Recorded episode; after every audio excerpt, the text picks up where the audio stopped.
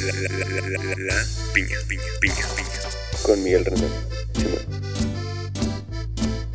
Hola amigos, eh, soy Miguel Rendón, bienvenidos a este primer episodio de La Piña. Nos encontramos el día de hoy con Moni. Hola Moni, ¿cómo estás? Oli, ¿qué onda? ¿Qué tal va tu día? ¿Cómo está esa soda? Esa soda italiana. chido, chido. Hace mucho calor, estamos acabándonos el planeta muy intenso.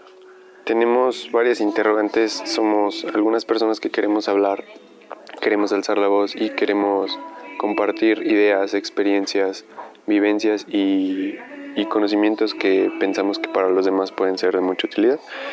Hoy Moni nos acompaña porque vamos a hablar de un tema un poco controversial. No había nadie mejor para hablarlo que ella. Eh, entonces, el tema que, que tenemos es el valor del arte. El valor de las ideas, el valor de materializar las ideas. Y pues nada, Moni, a ver, empecemos un poco con la primera pregunta.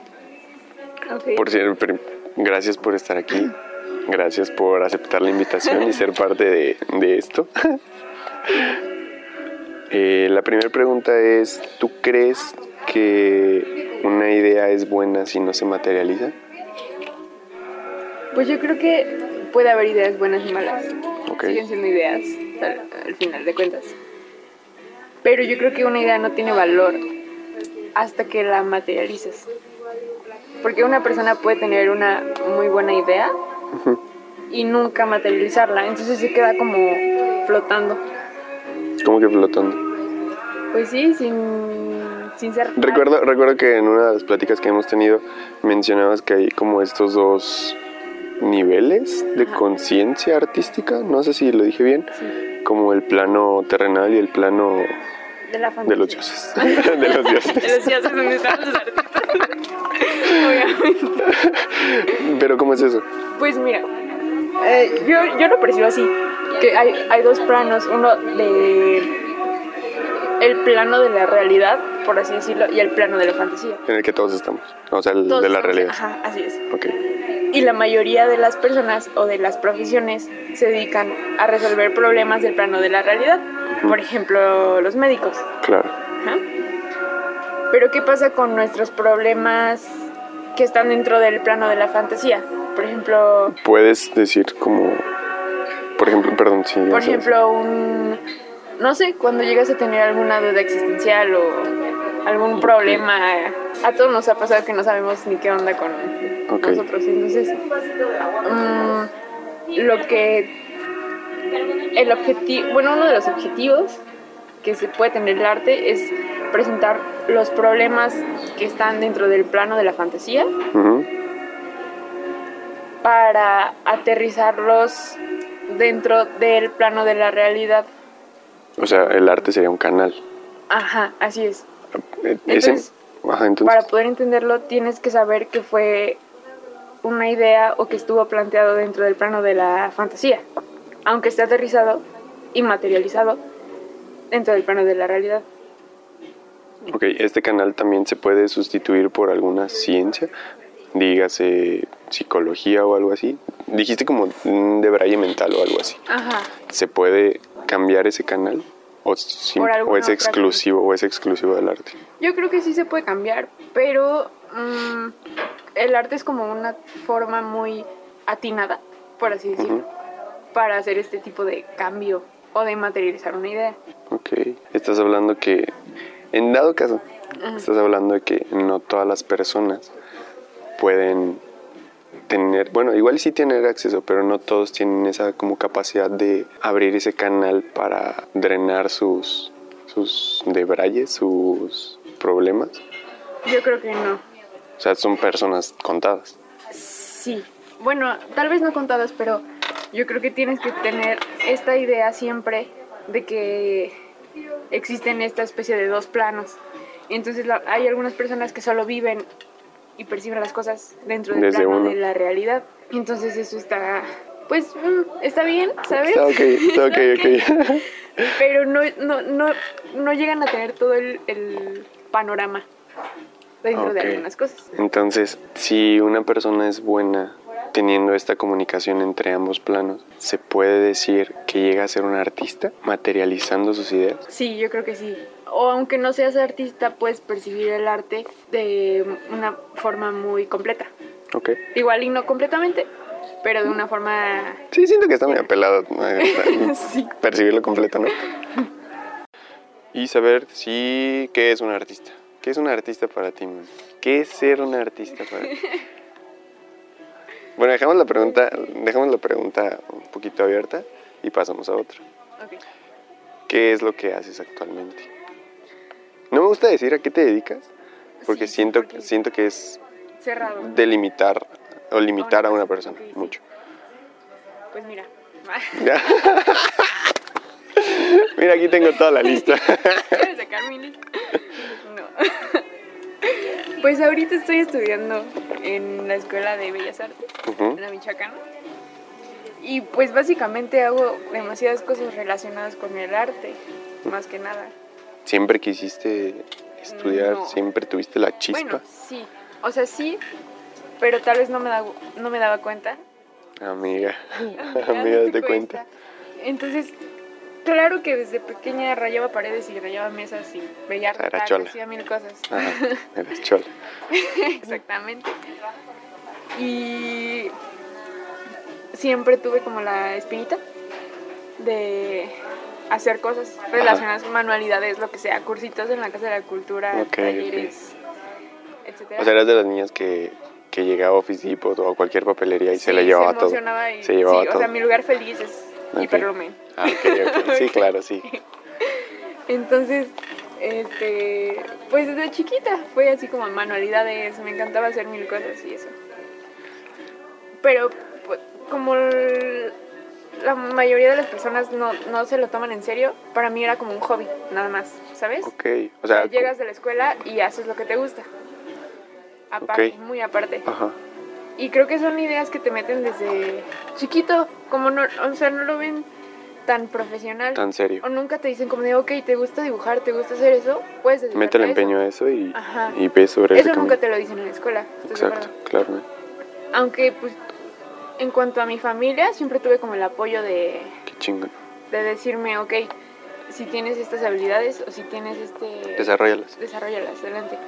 Entonces, para mí eso nunca fue como una traba, pero en la escuela sí. Entonces, de alguna forma, no, no fue que completamente me hayan dicho, no, no estudies arte. Pero hasta, por ejemplo, la secundaria quería estudiar, toda la primaria dije que quería estudiar medicina. No sé por qué. No te lo recomiendo. Y bueno, en la secundaria se canceló. En la secundaria fue, creo que arquitectura. Ok. Igual y por lo menos del dibujo, ¿no? Ajá, Es que alguna- yo, sí, sí. mi- uno de mis primos, bueno, dos de mis primos dibujan muy, muy chingón. Te digo, eh, mis primos dibujan muy chingón, dos de ellos, y siempre mis, mi familia, es que ellos van a ser arquitectos, van a ser arquitectos. Pero ahorita los ves, uno estudia medicina y el otro va para, sí va para arquitectura, de hecho. Sí, pues te digo, mm, fue, ok, si te gusta dibujar, estudia arquitectura, como una especie de decir, es una carrera más segura, de alguna forma, entre comillas. Ok, ok. ¿sí? Y dije, ok, está bien, puedo vivir con eso. Y te digo, siempre fue más de- a partir de la secundaria, creo. En la prepa, más o menos, como a finales de secundaria de la prepa, fue cuando me empecé a tomar un poco más en serio lo del arte Ujú. y llegaba de la escuela y me ponía a dibujar, a pintar, a lo que sea. Y siempre tuve como mis etapas. Por ejemplo, empecé... Yo, yo recuerdo haber empezado, bueno, empecé a ver tu trabajo cuando hacías retratos, Ajá, muchos sí, retratos. sí. Entonces, por ejemplo, empecé haciendo cosas con grafito, con lápiz. Ujú. Y me gustaba mucho... Pues es que en sí lo que, lo que me gustaba era hacer algo, dibujar, pintar, lo que fuera. Entonces empecé con esto, después dije, ok, voy a intentar con colores, pintura. ¿Qué fue lo acuarela. primero que, con lo que experimentaste? Con, te digo, con grafito. ¿Con grafito y, pero con color? Con color. O sea, ¿qué dibujé? O con, ¿O qué técnica? pues así, Ah, o sea, con tus... con mis con colores. los- con tus mapitas. casi, casi. O sea, no eran colores profesionales, obviamente. Pero dije, o sea, la verdad siento que siempre tuve como la Bueno, yo creo que el, el lápiz no hace el artista. Ok. Entonces siempre tuve como Sí, la... creo que me aplican en muchas cosas. Siempre tuve como la inquietud de poderlo hacer con cualquier cosa, aunque no tuvieras los mejores colores, los mejores lápices, el mejor papel. Eso creo que va apareciendo progresivamente, ¿no? Sí. Y ya, y después en la prepa me metí la idea de estudiar ingeniería robótica. Órale. Y hasta fui a cursitos de robótica y todo. lo demás. Y sí me gusta. Y medio aprendí a programar. Ah, bueno. Pero no, no me No te llena. llena, ajá. Te digo, podría hacerlo y podría estar viviendo de eso. O sea, es, un- pero- es una herramienta que tienes aparte. Sí. Que dices, ah, échamelo. Yo lo programo, lo perro. programo. Pero no, no me veía toda, o sea, no me veía feliz el resto Haciendo vida haciendo eso. Y luego vinieron los test vocacionales en la prepa, Ajá. en los cuales me salía el área de físico, el área de químico. ¿No te salía muy alto en artes o algo así? Me, me acuerdo que me salía más alto químico, físico y ya de ahí el área de humanidades. Pero, pues ya yo creo que como en segundo año, tercero de prepa fue cuando dije, ok, ¿qué estás haciendo todo el tiempo? Dibujando. Hay algo que, que leí hace un tiempo que decía, aquello que, o lo escuché, aquello que haces en tus tiempos libres es aquello que deberías hacer el resto de tu vida. Así es. Y hasta hoy lo estás haciendo. Sí. Aunque creo que, bueno, yo me di cuenta Ajá. y está muy chido eso, ¿sabes? Porque ah, no te da miedo como hacer lo que te gusta. Claro. Aunque sea un poco difícil en cuanto a que no es una carrera ¿Convencional? fácil. Pero pues yo creo que ninguna carrera es fácil. Ni segura. Exacto. Y pues si es algo que te gusta, pues está chido. Qué chingón. Entonces sí, ahorita estoy en Bellas Artes. Estoy en eso. ¿Estás en eso? ¿Estás en qué año? En primer año apenas voy a acabar el primero. Qué chingón. Te voy a hacer una pregunta que, que se hace acá en medicina, cuando apenas tienes la intención de estudiar. ¿Y en qué te vas a especializar, hijo? no, de las, de las clases que has tenido hasta ahorita, que has, que has tomado tus talleres y demás, que, ¿cuál ha sido de los que más te ha gustado? Yo creo que grabado. ¿Sí? Sí. Porque pues yo, o sea, antes de meterme a la uni, no sabía ni qué onda con varias ramas. Por ejemplo, escultura, no tengo ni idea hasta la fecha. Ok. ¿Eso lo llevas en algún punto? Este, sí, pero solo si escoges tú esa Ah, ok. rama. Yo ahorita estoy en, en gráficas y en... ¿Cómo se llama? Nuevas tecnologías, que es como, pues, arte digital. Ah, ok. Este, pero pues grabado yo te digo, no sabía ni qué onda. Y dije, me gustaría aprender, se- Ajá. suena interesante y si es un mundo un mundo nuevo. Muy loco, ¿no? Aparte. Está muy chido, la verdad. Bueno, pues qué chingón. Eh, no se me ha olvidado qué es para ti un artista. ¿Cómo podrías definir a alguien que es artista? Pues, es Y que me estoy metiendo a un lugar que no conozco. yo también. pues mira, a rangos generales, un artista es cualquier, cualquier persona que hace arte. Arte. Ok, entonces Pero nos ¿qué vamos. Es el arte. ¿Qué es el arte? Ese es el pedo. Amigos, ojalá pudieran ver nuestras caras. Están desencajadas. Se cancela el podcast. Adiós. Bueno, va y entramos en una en una muy en una pregunta muy interesante. Déjenos sus comentarios.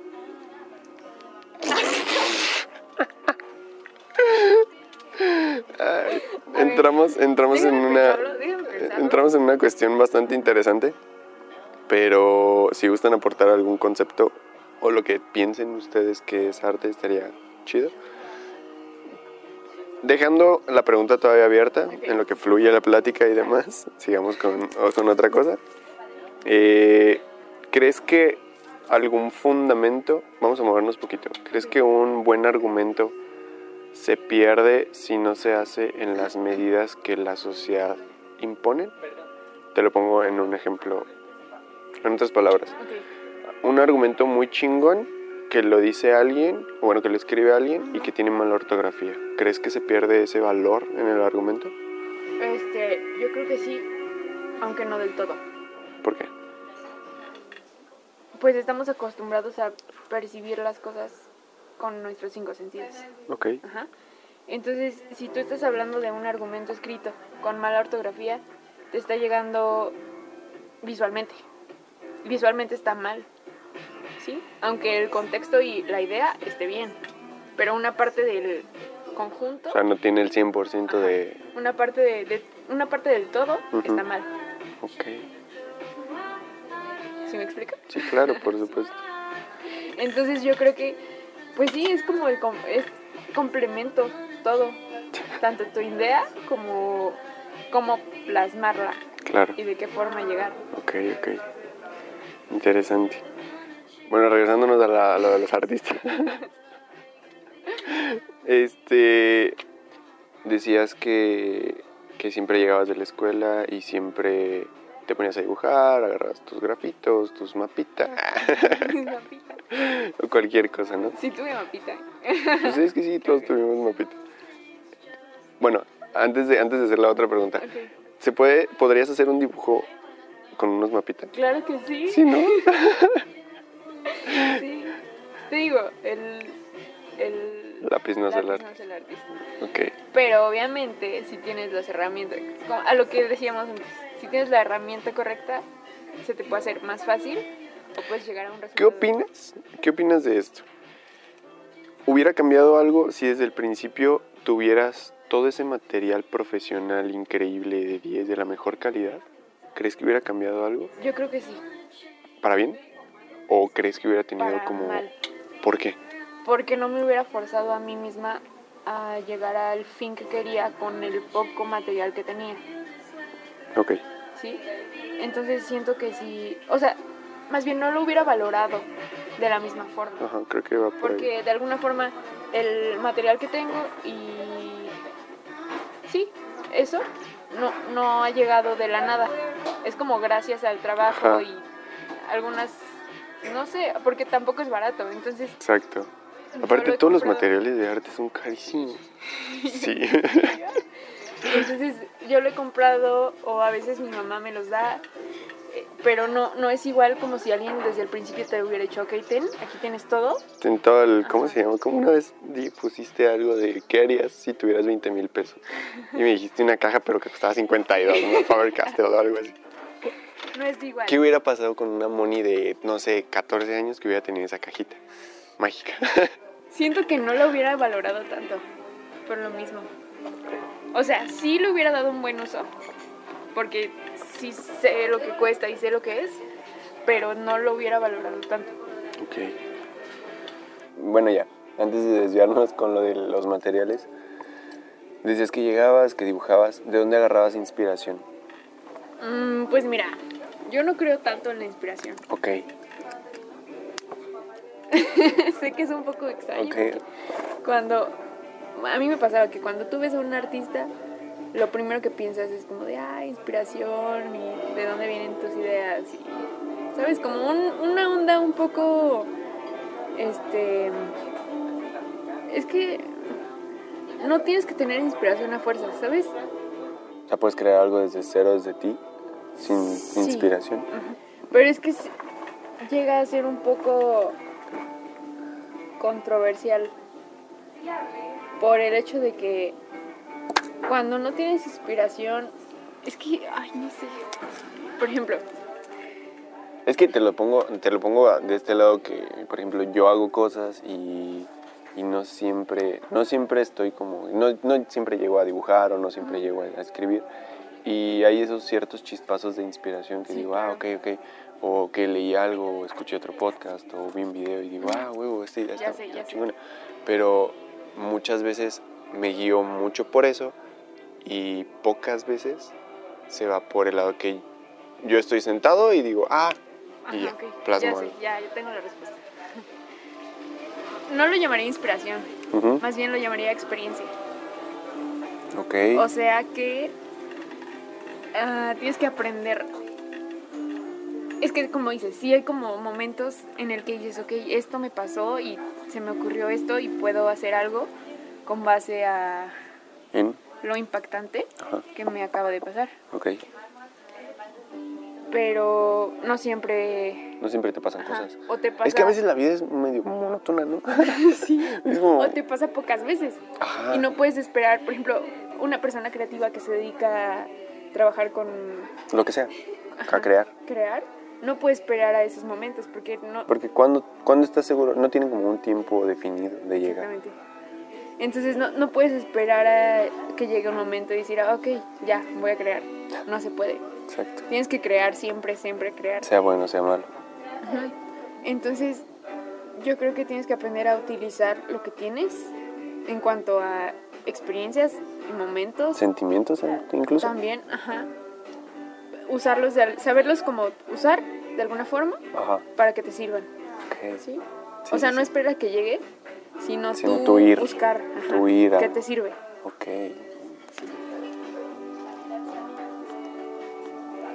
Por Entonces eso, eso es la experiencia detrás de, de crear algo. Por eso está chido, no sé, que te pongas a leer, ver películas, Es esa parte de buscar. ujú, buscar como... O sea, no es como de, ah, güey, voy a estar sentado en la, la sala de mi No, casa y... O sea, ah. salirte a caminar, a ver personas... También, también escuché eso una vez, cuando, el- cuando estás en movimiento es mucho mejor y fluyen más. O sea, las ideas en movimiento son mejores. Se te ocurren cosas más chingonas. A que si estás sentado y dices... mm, Esperando a que llegue. Ajá, Como te digo, no esperes a que llegue, sino tú buscas. qué cabrón. Bueno, y para pasar a la siguiente, ¿crees que el diseño de las cosas le dan un extra al producto mismo? ¿O es el producto quien habla por sí solo? Mm, pues yo diría que sí le da un extra. Aunque más que un extra, siento que es parte de. Y yo creo que debe ser un porcentaje 50-50 Ok. para que haya como un equilibrio. ¿sí?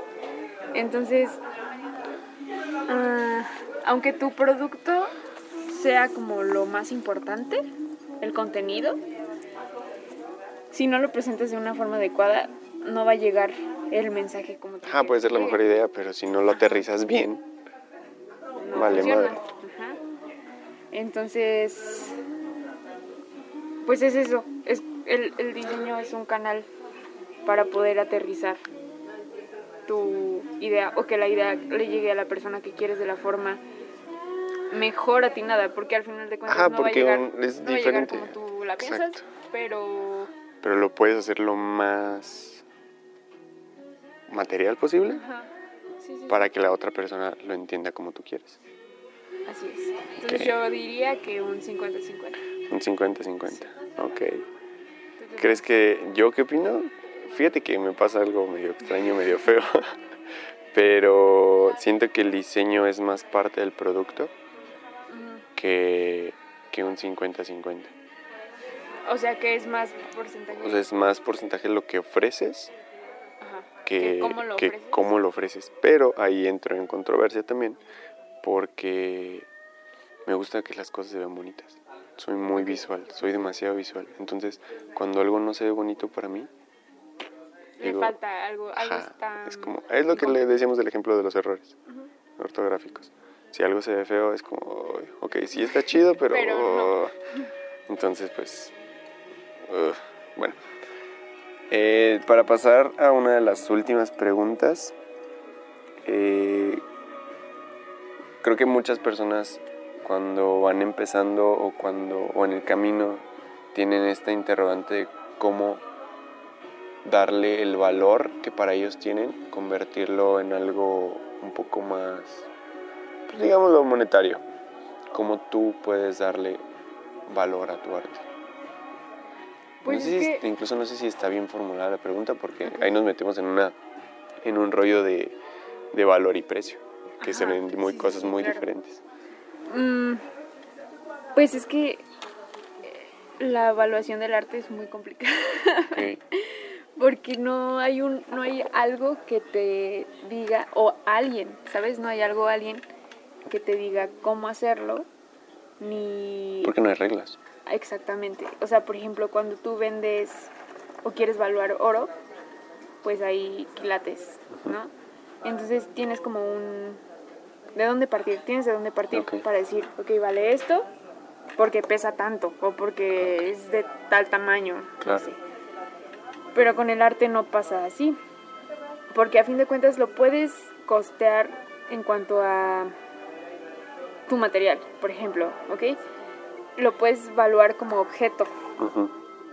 Entonces, ¿Como no cuánto sé. te cuesta a ti adquirir lo que vas a utilizar? Ajá, ajá. Por ejemplo, costas eh, lo que te gastaste en pintura, en el bastidor, pinceles y no sé, tu tiempo de trabajo, calculándolo por salario mínimo. Ok. Como si fuera cualquier trabajo, porque lo es. Pero al final de cuentas, como dices, el precio y el valor Son cosas son muy cosas diferentes. diferentes. Entonces, eh, no es lo mismo tener una obra única, por ejemplo, un cuadro al óleo, no sé, que yo lo haga, me tardé una semana en hacerlo, Exacto. saqué costos y lo vendí Tanto. en tanto.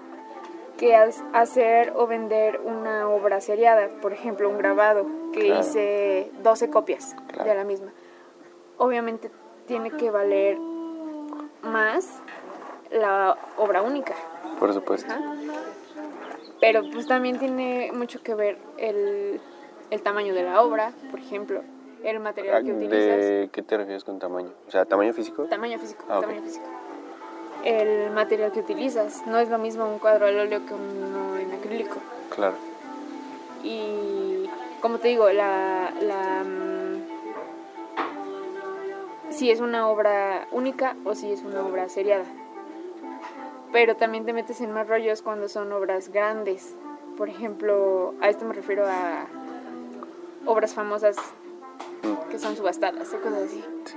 Porque pues Platicábamos un- hace poco de eso, ¿no? Justamente. ya es un mercado, pues es que ya es todo como una mafia, es un mercado muy cerrado en el cual se incrementa el valor de las obras muy, muy cañón y a final de cuentas no, no hay fundamentos para saber Ah, si ¿cuál, vale, cuál es el parámetro para? Para saber si vale tantos millones o por qué vale tantos millones. Mm. Supongo que es por la misma, por el mismo contexto quizá Ajá. del artista. No sé si. Pero lo que me causa conflicto es porque alguien. Bueno, no, si realmente sí, sí puedo saber un poco de, de eso, pero porque alguien que pintó algo en 1500, porque su obra vale más que alguien que pintó en 2019. Ajá. ¿Cuáles son los fundamentos para eso? Y creo que eso nos lleva al contexto histórico y obra. todo eso. Sí, sí, sí. Pero aún así, ¿por qué valdría más una obra de alguien de 1500 que alguien de 1800, por ejemplo? ¿O por qué vale más la de 1800? ¿Qué llega a pasar? Entonces, no, pues es que no sé, nadie, nadie te puede decir como por qué vale eso. Porque no hay de dónde partir. Es como ponerle precio a, a tus sentimientos, ¿no? Ajá. Incluso. Qué cabrón. Bueno amigos, eh, para cerrar el primer episodio de La Piña, eh, Moni, ¿tienes una pregunta pendiente? ¿Una pregunta que quedó abierta? No, te estoy diciendo. Ah, ¿yo? Sí, No. ¿qué es ser artista? Ay, no sé, es que te digo, cualquier persona que haga, pero la verdad es que... Ok, entonces si voy a un, a un museo, ¿todo es arte? Dímelo tú.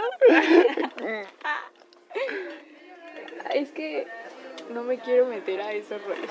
Muy Es que difícil. está muy Es intenso. muy. Bueno, si alguien Porque conoce... como dices, el, es el- artista. El, el arte... eh, yo creo que no se puede crear una definición exacta del arte porque es algo que evoluciona. Entonces tú tienes que evolucionar con él. ¿A qué me Entonces-? Mm, si tú estuvieras en...